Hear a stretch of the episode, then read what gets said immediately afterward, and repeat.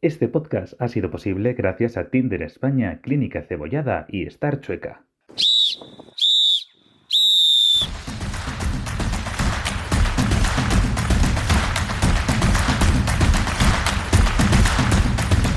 Empieza tercer tiempo con Titanes.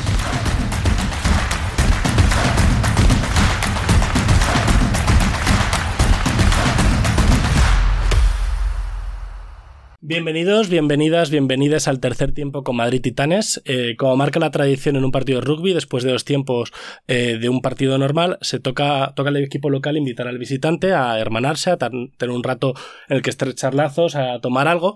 Y hoy nos hemos venido aquí en Madrid Titanes al Hotel Axel Madrid, al, al restaurante mío, a invitar a dos grandes personas para charlar sobre rugby, deporte e inclusividad.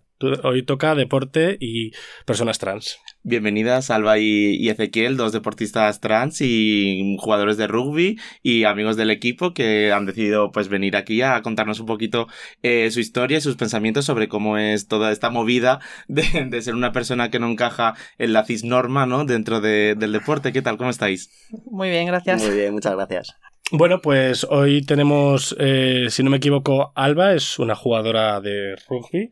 Eh, y Ezequiel, que también es, está relacionado con el rugby, está bastante hoy, el deporte está bastante centrado, la última vez tuvimos balonmano, pero bueno, no queremos hablar únicamente de rugby, queremos hablar de eh, el deporte mm, para las personas trans y cómo el deporte puede ser un espacio de, de realización. Y quería eh, preguntaros sobre sus historias personales, cómo empezáis vosotros en el mundo del deporte y cómo eh, ¿cómo es vuestras, vuestras sensaciones desde el momento en que eh, tenéis el momento de la transición y cómo os acoge eh, vuestros equipos y vuestras personas? Pues quien quiera empezar.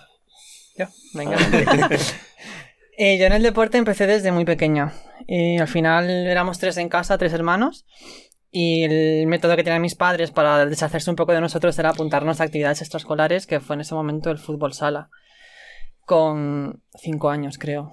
Luego al año siguiente empecé a jugar a balonmano. Estuve siete años jugando en un equipo muy bueno de Madrid. Y en el momento de cumplir los 12-13 años, en el club de balonmano nos obligaron a tradicionalmente ducharnos después de entrenar.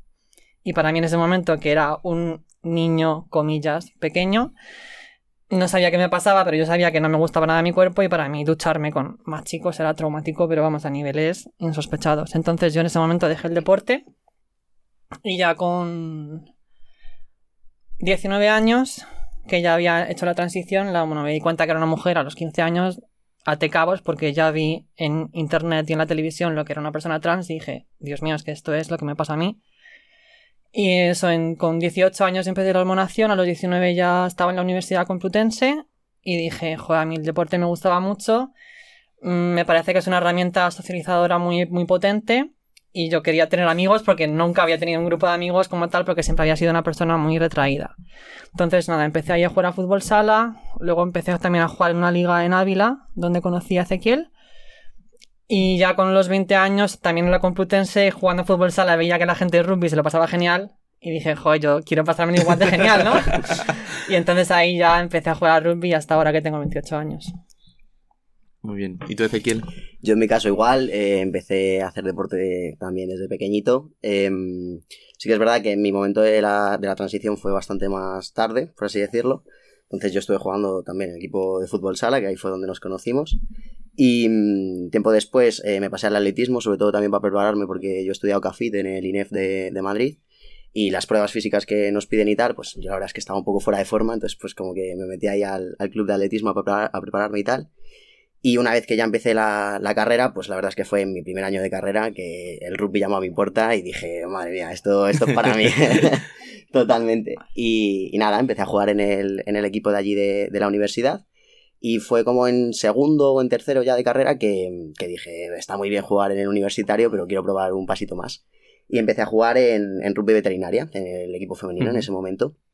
Y estuve una temporada jugando y ya ahí en momento de pandemia, pues cuando ya te enfrentas a ti mismo tanto tiempo que tuvimos todos así encerrados en casa y tal, pues ya fue cuando me decidí, ya llevaba tiempo pensándolo, ¿no? Pero me decidí ya con el tema de empezar la hormonación y tal. Y, y entonces pues dejé lo que era el, el, rugby femenino en ese momento. Y sí que es verdad que yo no he jugado en, en categoría masculina, simplemente en torneos, pues en grado, ¿no? Y en estos uh -huh. torneos así un poco de, de cachondeo. pero no he llegado a jugar en, en equipos masculinos. Pero, pero vamos, como habéis comentado antes, mi vida y el, y el deporte está totalmente relacionado en, en todos los ámbitos prácticamente de mi vida.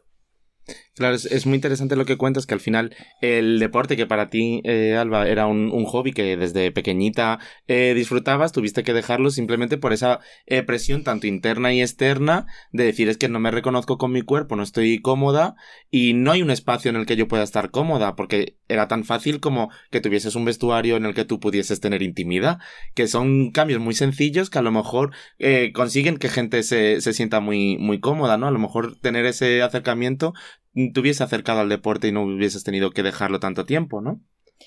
Sí, realmente también era muy pequeña. O sea, yo con 12 años me dicen, tienes que lucharte con el resto. Claro. Y ni siquiera sabía cómo era el vestuario. O sea, no sabía si tenía un espacio para mí o no, pero yo ya ese planteamiento dije, imposible. O sea, no me voy a arriesgar a que el resto de compañeros de equipo me vean desnuda Hmm. y piensen, no sé qué iban a pensar, pero no podía. Claro.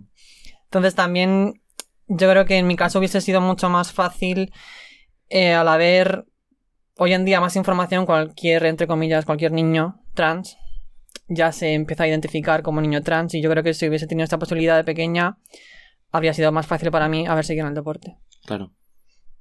¿Te costó mucho después reincorporarte? ¿O ya Sí, con, sí, sí, con me toda la costó nueva... De nuevo fue pues un poco más, pues lo de nuevo, traumático, porque yo cuando empecé la transición no había tanta información y yo pensaba que era un monstruo. Claro. Y yo lo tenía claro con 15 años y hasta los 17 no lo dije en casa y fue porque broté mentalmente y lié una muy parda, etcétera, ¿no? Entonces ya cuando llevaba un año de hormonas yo me autopercibía to- todavía como un monstruo, porque además eh, amigos del instituto me habían dicho que no transicionase porque iba a ser feísima, iba a ser un machorro, etcétera. Entonces cuando fui a hacer deporte yo pensaba, "Mm, me van a juzgar, se van a dar cuenta de que soy trans, eh, me van a echar, qué van a pensar los chicos de la grada, mm, mogollón de cosas que bueno, luego pues porque yo soy muy para adelante me acabé apuntando y dije, venga, a tope. Y dentro del deporte fue todo lo contrario a lo que yo me imaginaba, ¿no? Aceptación por todos lados, de compañeras, rivales, mm, de todo el mundo y nunca he tenido ningún problema. Esa es la sensación, ¿no? Que a mí que me da que muchas veces todas estas críticas vienen más desde fuera que desde dentro, que yo creo que los equipos son muy apoyan, no, no se ve como algo malo. No sé cuál ha sido vuestra experiencia en general.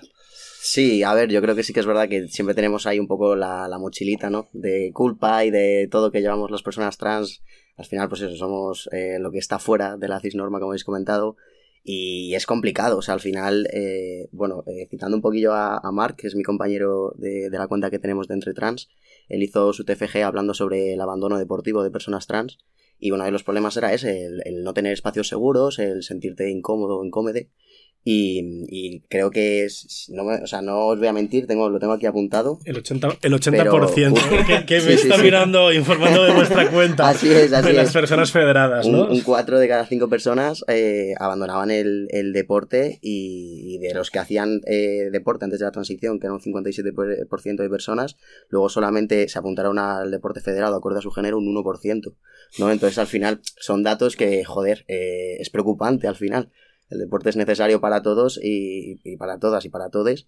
Y joder, eh, que no nos den el acceso a ese deporte, pues es jodido. Claro, y también eh, supongo que es una forma de encontrarte con tu nuevo cuerpo, que al final al transicionar hay muchos cambios físicos, ya tanto te, te hormones, no te hormones, cada uno eh, que viva su transición como quiera, pero eh, te tienes que relacionar con tu cuerpo de una forma diferente y el deporte al final te ayuda mucho en eso, a entenderte, a, a no, a relacionarte con el mundo también a través de la corporalidad. Sí, sí, totalmente. Yo, yo siempre digo una frase que es eh, que el movimiento es lo natural y que lo antinatural es no moverse, ¿no? Al final. Entonces, eh, sobre todo, yo mi TFG lo, lo he hecho basándome en, en- chicos trans, so- sobre todo, y uno de, las, de, los, em, de los aspectos que encontraba era eso, que el deporte ayudaba tanto a lo que son los cambios físicos, a favorecer y tal, y luego además si te estás hormonando, pues también esa testosterona que estamos metiéndonos en el cuerpo, si tú haces deporte, que la- el deporte y la testosterona están totalmente de la mano, pues ayuda mucho a, a aceptar esa testosterona en tu cuerpo y además a, a que se haga más ma- ma- mayor, ¿no? Las concentraciones de testosterona. Entonces, es bastante interesante el, el hacer deporte cuando empiezas la transición.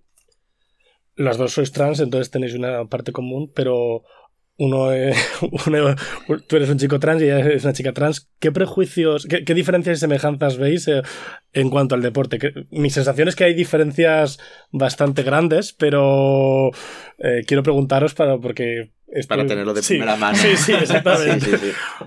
Sí, sí, hay bastantes diferencias. Ahora eh, comentará Alba un poquito más. Yo la verdad es que eh, sí que tengo que admitir que eh, los chicos trans tenemos la parte fácil aquí. Es una realidad, porque para empezar el cispassing, ¿no? Que se conoce, pues es más sencillo, ¿vale? Entre comillas. Y cuando entras en un equipo masculino de deporte, pues eh, no, no hay tanta importancia, ¿no? No hay tanto revuelo al- alrededor de personas trans, de, de chicos trans sobre todo por lo que se piensa siempre de que tenemos esa cierta desventaja, ¿no? De que al final pues vamos ahí a que nos revienten a lo que sea, sobre todo eh, jugando en equipos de rugby. Pero sí que es verdad que las chicas trans en este caso pues tenéis un poco... Os ha Os ha tocado la, la- parte dura. Sí, sí. Qué sorpresa a las mujeres tocándole la parte Claro, dura claro, de está, vida. Es una sorpresa que, que pasen esto. Lo demás no pasa. Nada, nada, no. Claro, o sea, yo iba a contestaros que al final la diferencia está en que el debate está en las... O sea, siempre que se habla de deporte y trans, se habla de mujeres trans y nunca, jamás, se habla de hombres trans. Ujú. Y yo creo que ahí está la principal diferencia, que mm, ellos son invisibles, tanto Claro. para lo bueno como para lo malo, y nosotras somos mm, súper visibles para lo malo, porque bueno, no hay nada. Claro. o sea... Entonces, eh, yo creo que está muy marcado sobre todo por desconocimiento, desinformación y, y por bulos que va generando la prensa, que va generando gente que mm, tiene cuentas de Twitter y, se- por no decir nombres, y se quedan impunes por burradas que sueltan Hmm. Y ya está. O sea, a mí, por ejemplo, yo he sido víctima de acoso en Twitter a raíz de ser visible por parte de una persona famosa que gracias a Dios no han encontrado mi, mi arroba, ¿no? Pero sí mi- mis fotografías, mi nombre y mi- mis datos. Y lo publican en Twitter y encima mienten en cosas que están diciendo sobre una beca de universidad, sobre mm, mil cosas. Pero yo no voy a denunciar porque voy a perder el tiempo y al final sale impune. ¿Debería denunciar? Hmm. Puede que sí. Sí. Pero Sí, pues invertir tu mucho estar tranquila en casa. Claro. Sí, que no me han encontrado, ¿no? Sí, sí, sí. Es mejor que Entonces, en ese sentido, creo que el- la mayor diferencia es eso. La visibilidad que se le da a una problemática. Inexistente, ya nos ha dicho decir que es el inexistente. 1% el que es- eh, termina federándose. Sí. O sea, eh, sois una minoría dentro de la minoría de dentro de la minoría. Sí, sí, sí, o sea, no. eh, es un problema que no es real. Es un Totalmente. muñeco de paja completo y absolutamente. Y además es un poco lo que dice Alba, que la mayoría son, son bulos absolutos. Hmm. O sea, la evidencia científica no avala que realmente exista una ventaja deportiva en las mujeres. O sea, ahora mismo no hay evidencia, no, no, no se ha estudiado lo suficiente, ¿no? No hay investigación, también porque a lo mejor no les sale rentable, ¿no? Entonces, como siempre, los que somos los de menos no nos investigan. Pero es que no, no es cierto, ¿no? Que haya pues tres o cuatro papers que te señalan que, ah, no, claro, es que se mantienen los niveles de masa muscular, no sé qué. Que es que no se ha estudiado realmente. Se está hablando de sujetos eh, que no tienen actividad física, que no realizaban actividad física ni antes ni después. Entonces, no es la realidad. No se ha hecho un estudio de personas deportistas Claro. que sean trans, ¿no? Y que además dependerá muchísimo del deporte. Por ejemplo, en el rugby que nos atañe, o sea, de nuestro medio melé de 1,60 a Claro. nuestro pilier de 2 metros y 200 kilos, o sea, ahí caben todos los cuerpos. Y hay otros deportes, en el boxeo se clasifica la gente por peso, o sea, ahí tampoco había problema. Al, al final te pones a mirarlo y dices, pero entonces, ¿dónde está el problema? ¿Qué se están inventando para Ahí está, ahí mm, está. dar la, la matraca? Sí, sí, es, es invención absoluta de, ya te digo, de cosas que pueden... eh, es que ni siquiera te iba a decir que lo pueden justificar, pero es que no, no se puede justificar al final. Hay sitio para todos en el deporte y eso es algo que tenemos que aceptar, que es que no somos gente o bichos raros, ¿no? Al final, que es lo que se nos tacha, entonces... Y sobre todo lo que decía Ezequiel, que hay sitio para todos y todos en el deporte, y más aún cuando el mayor porcentaje de población que hace deporte es deporte amateur. O sea, Eso que es. no nos estamos jugando nada, no vamos a ganar ningún premio, no vamos a vivir de esto. Entonces, en ese contexto en el que el deporte está para todos, para disfrutar y para lo que quiera cada uno, no cabe la discriminación de ningún tipo. Eso es. Em, bueno, yo quería preguntaros porque habéis hablado de machismo y me ha parecido muy interesante. Esto es un poco fuera de, de deporte trans, pero bueno, yo creo que está muy relacionado. ¿Cómo ha sido vuestra experiencia con el machismo en relación a la transición, una- el antes y el después? Claro, sí, sí, ya supongo que... Porque me parece que tenéis dos vivencias muy... que, que, Sí, que os se sí. complementan y, y quiero saber cómo, cómo es eso. Adelante. Em, en relación con el deporte y con todo. Con todo, con O todo. sea, sí, sí, por eso. mm, yo, por ejemplo, en casa, pues antes éramos tres hermanos y ahora somos dos chicos y yo. Y antes cada uno pues tenía que hacer lo suyo, o lo hacía mi abuela, o lo hacía mi madre, que también está fatal. Y ahora, por ejemplo, mm, oye Alba, mm, hazle un sándwich a tu hermano. oye, escúchame que hace, hace ocho años se lo hacía él con sus manitas. ¿Sabes? Y luego en el deporte, pues, pff, ¿qué te va a decir? A mí antes jamás me había cuestionado a nadie porque hacía deporte o si iba a ser más macho o menos macho por hacer deporte. Y cuando dije en casa que iba a hacer deporte, bueno, mm, pero ¿y ahora que, que eres una chica, tú estás segura de que vas a hacer deporte? Y si luego te gustan las chicas y has transicionado para nada, o sea, porque claro, tampoco se entiende que transiciones y seas homosexual Claro, o bisexual. Entonces es como mm, surrealista. claro. Sí, no, totalmente. Yo la verdad es que en mi caso, eh, pues justo es al revés, no lo veo. Has mejorado. En tu Claro, o sea, estatus yo social, he has subido de estatus, entonces Has subido escalón. No, yo, yo lo noto, eh, ya te digo, fuera del deporte, eh, sobre todo pues en el trato, ¿no? De las personas, que a lo mejor al principio, pues antes de la transición, era como, yo que sé, que te hacen menos caso, lo que sea, pues ahora voy a un bar con mi chica y al que me atienden es a mí, al que, o sea, es, es todo, ¿no? Que es lo que, lo que mantenemos. Y en el deporte sí que es verdad que, bueno, yo trabajo como preparador físico y, y sí es cierto que antes de la transición eh, trabajaba en otro club, no tiene mucho que ver, pero, pero la autoridad, ¿no? Por así decirlo, sobre todo de los pequeños, de los sub-16 y sub-18, eh, es un cambio brutal, o sea, no, no sé, no, no tiene mucha explicación, ¿no? Pero al final, pues eso, lo que tú comentabas. Bueno, el machismo. Sí, sí, esa, esa es la, la explicación, claro. Sí, sí, sí. O sea, ya a me ha pasado que yo en mi club soy la coordinadora de la escuela del club. O sea, dirijo a todos los entrenadores. Y cuando los niños se enteraban, ojipláticos, porque era yo y no era mm, Nico, que es el tío más sargento y más militar del club, y que le mandaba una tía. claro. Y Claro. como, pues bienvenido al siglo XXI. Bienvenido. Eh, impresionante. No sé.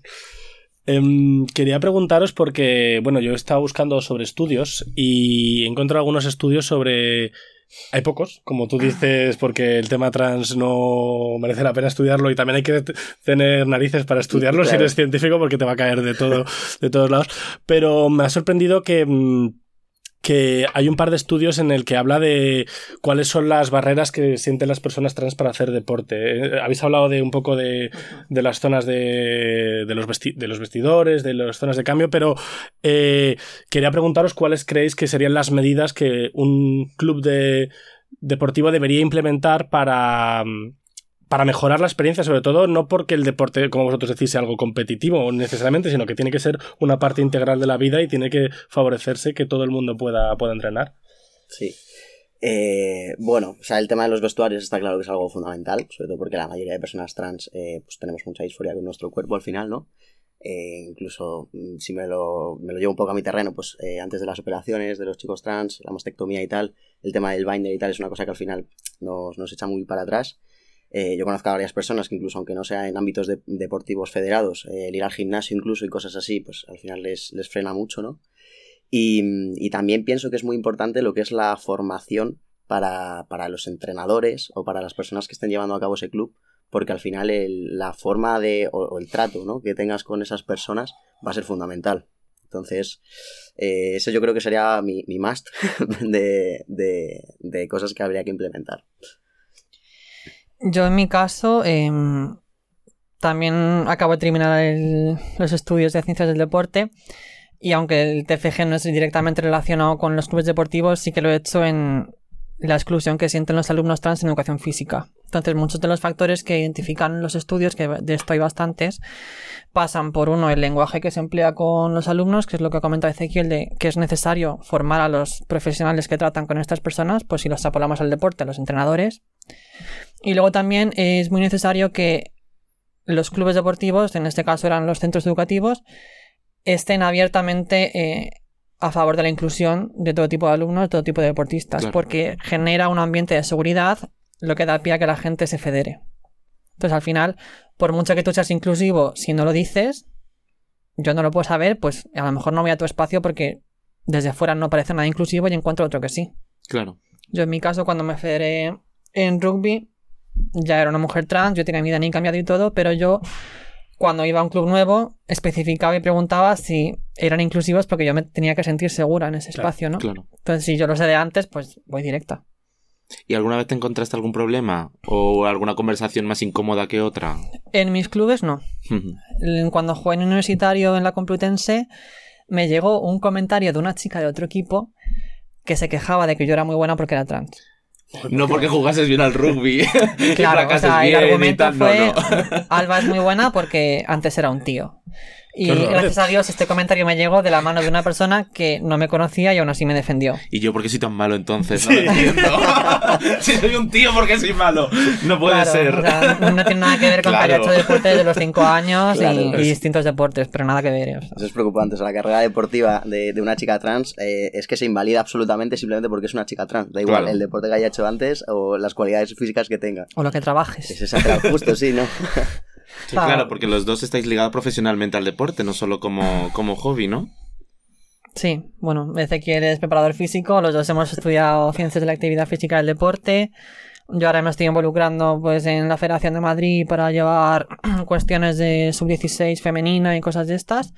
Entonces, mm, yo creo que es muy bueno que perfiles como los nuestros mm, nos metamos en este mundo desde la profesionalidad de haberlo estudiado y demás para cambiarlo desde dentro. Claro.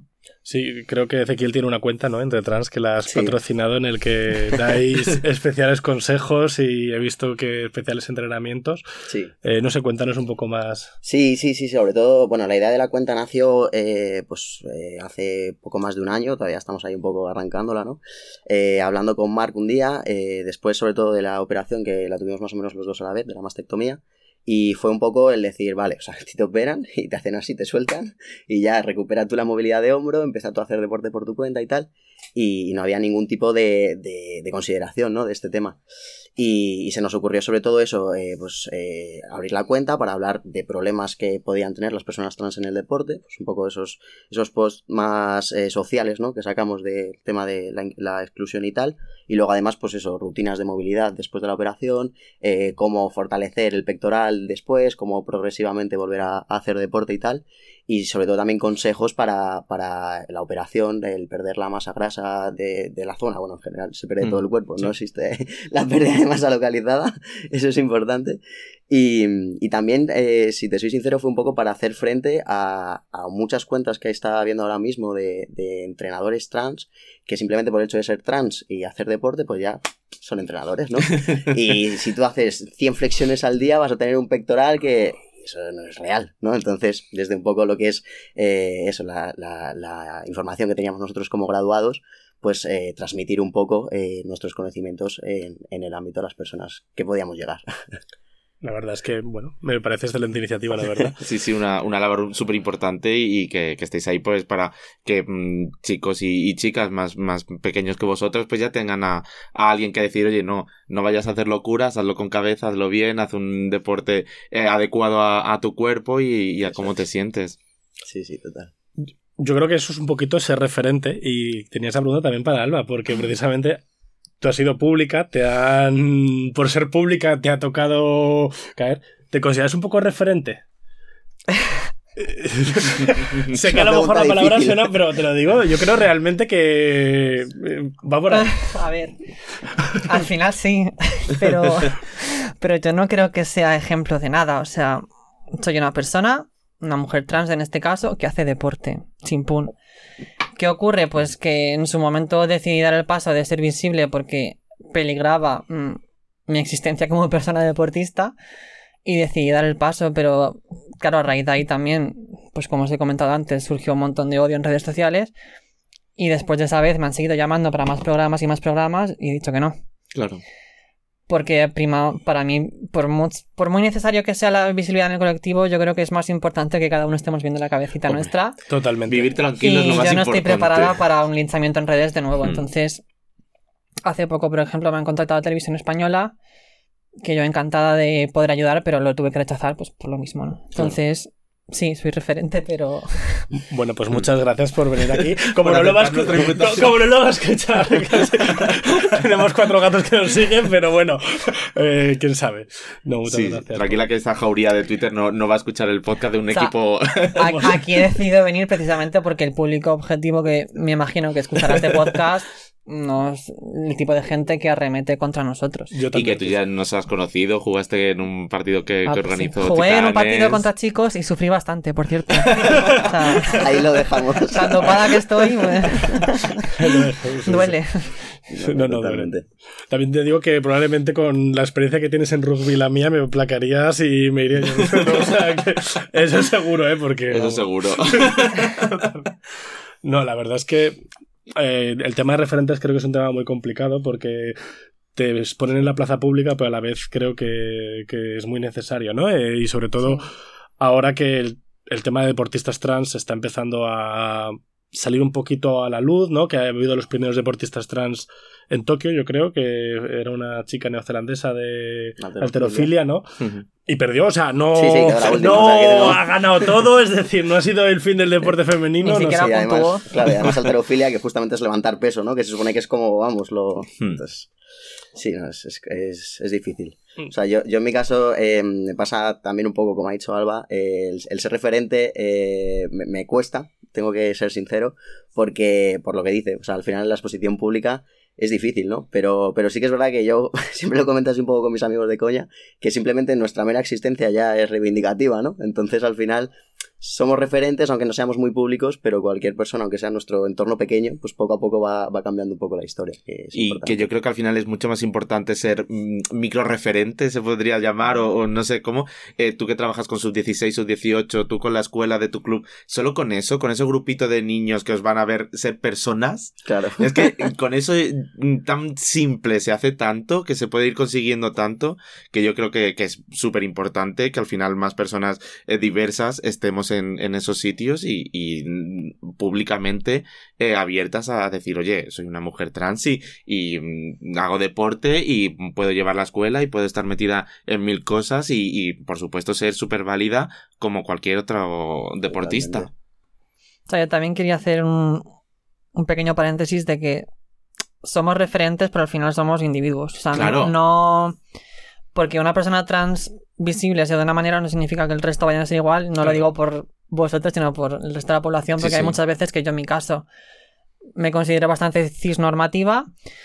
Eh, además, mm, no soy ni muy grande, ni muy mm, visto muy femenina, etcétera. Entonces hay muchas veces que a mí se me valida como mujer trans, pero otras compañeras que a lo mejor son un poco más mm, fluidas en su forma de vestir y demás, no se las valida porque no son mm, canónicamente mujeres para el resto. Claro, al final que está guay tener referentes, pero que dentro de que hay un referente puede variar mucho. No, claro, al la final la discriminación es eh, a cualquier persona que se desvíe de la norma. Cuanto más desviado estés de la norma, más te van a discriminar.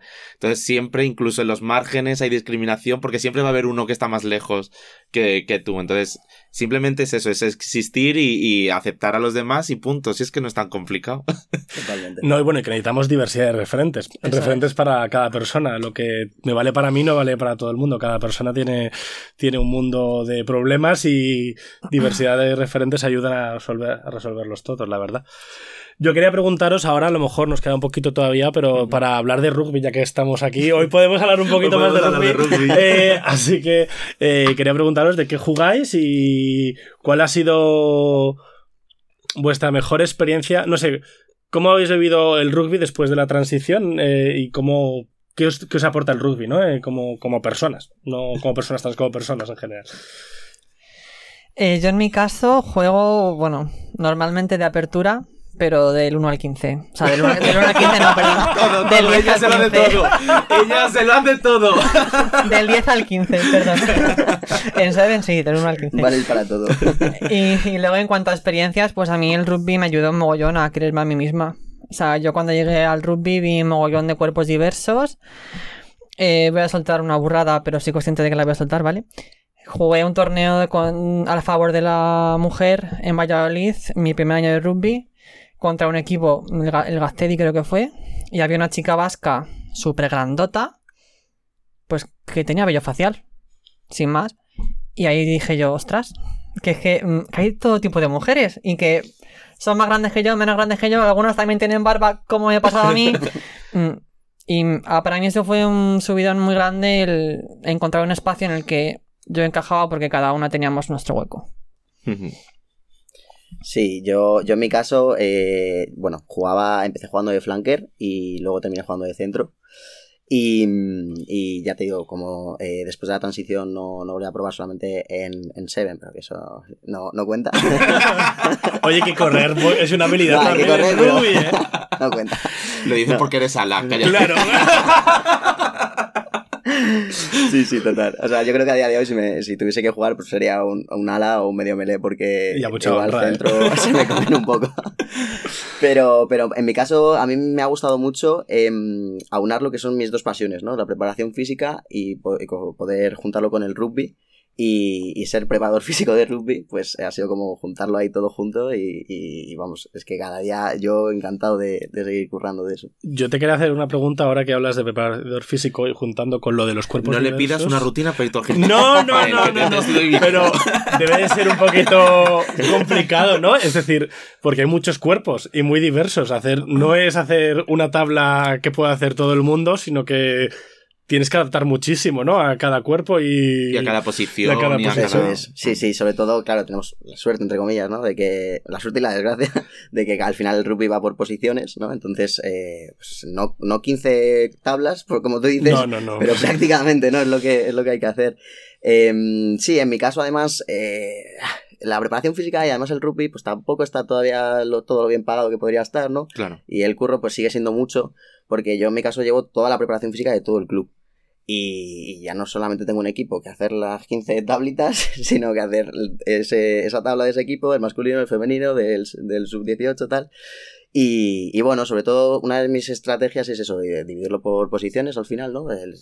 Lo que son los pilieres, pues tienen una rutina. eh, si juegas en, de ala, obviamente vas a tener otra rutina mucho más de capacidad de trabajo de fuerza explosiva y tal.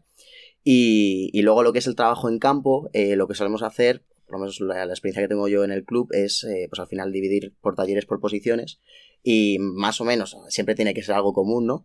Pero sí que es verdad que el, el tra- el el trabajo cambia al final, está claro. Totalmente. Pues bueno. Bueno, eh, a mí me ha gustado mucho la charla. No sé si tenéis algo más que apuntar. Es vuestro espacio ahora. Eh, Sí. Vuestro momento de anunciar, de, de reivindicar, de, de insultar en Twitter como si fuera Twitter. devolverla. Aquí puedes mencionar a cualquiera. eh, nosotros te vamos a proteger si hay denuncias. ¿no? Digital se hace responsable de las declaraciones. No, yo simplemente mm, hacer hincapié en que el deporte es para todos. El deporte, sobre todo amateur, ya si hablamos del deporte profesional, pues igual tenemos que plantearnos evaluar cómo incluimos a las personas trans o no. Pero el deporte es para todos y ya está. O sea, no tiene que haber ningún tipo de discriminación. Sí, al final un poco lo que, lo que dice Alba, en lo que es el deporte profesional, eh, ahora mismo, por ejemplo, con las personas intersexuales ya se está haciendo que se evalúa cada caso en concreto y tal, y yo creo que no es tan difícil, ¿no? El hacer, en Mm. vez de coger y no, no me vales a tomar por saco porque no entras en mi norma, pues evaluar realmente hasta qué punto, ¿no? Eh, el tema de los nanomoles de testosterona que hay ahora mismo, que son de las normas que ponen las federaciones y tal, y, se puede hacer de otra forma. A, a mí me gustaría un poco reivindicar, ¿no? Como habéis dicho, eh, la importancia de que, de que realmente hagamos deporte. O sea, aparte de que efectivamente tienes un sitio para todos, es importante, eh, tanto las chicas trans como los chicos trans, cualquier persona en general, que, haga deporte, eh, si me lo llevo un poquito a mi terreno, como he dicho antes, eh, nos va a venir bien a nivel de, de esa asimilación de la testosterona, pero además es que a nivel de recompensa corporal, por así decirlo, eh, es, es brutal. O sea, yo lo he vivido en mi, en mi cuerpo y, y al cabo de hace, hace poquito, hace una semana o así, he hecho dos años en testosterona y, los cambios que he tenido eh, han sido mucho más rápidos y, yo me, me he encontrado mejor, ¿no? Haciendo deporte que si hubiese estado sentado en mi sofá dejando que la testosterona simplemente pasara por mí, ¿no? Y, y es bastante importante. Y luego también en el caso de las chicas trans, eh, aunque sean chicas, pueden hacer deporte. No, no es una ¿Se lo permitimos los hombres? Incluso ir al gimnasio, ¿eh? A lo loco. porque, porque viene muy bien. O sea, todo lo que es la, la hormonación, al final, eh, si a tu cuerpo le estás dando ese trabajo, eh, esa ayuda, por así decirlo, eh, la va a asimilar mejor el cuerpo. O sea, que es muy importante. Y sobre todo en las chicas trans, las, si os, estáis, si os estáis hormonando, eh, son pastillas que al final lo que hacen es un factor de riesgo, es un coágulo. Y el deporte es muy bueno para prevenir estas cosas, ¿vale? Totalmente, sí, sí. Es una de, lo- de las conclusiones que saqué yo en mi, en mi TFG, que esos son de los, de los más problemas, ¿no? Tanto los coágulos de las chicas trans como el hematocrito que podemos tener los chicos trans con la testosterona, que ambas llevan a, a coágulos o, o a problemas eh, derivados de esto, sobre todo del sistema cardiovascular. Y es que el deporte eh, y el sistema cardiovascular, eh, igual lo que he dicho antes, van, van de la mano y ayuda mucho el deporte a cuidar esa, esa parte cardiovascular. Y si quieres recordarnos otra vez tu Instagram para que te siga todo el mundo. Sí, sí, eh, es arroba entre trans. Perfecto. Y bueno, para terminar, en el equipo tenemos eh, la tradición de que el- después del primer partido que juega cada jugador que viene, le entregamos los cordones eh, arcoiris. Qué guay. Y bueno, como ya sois partes de, de Titanes, os Toma. queremos dar a, a cada uno un par de, liados. un par cordones para Muchas que ya gracias. sintáis parte de, de esta gran familia que es Madrid Titanes. Muchas gracias por haber A venido. vosotros. A Muchas vosotros gracias por por, el hacer el deporte más inclusivo. Muchas gracias. Gracias. Este podcast ha sido posible gracias a Tinder España y Clínica Cebollada.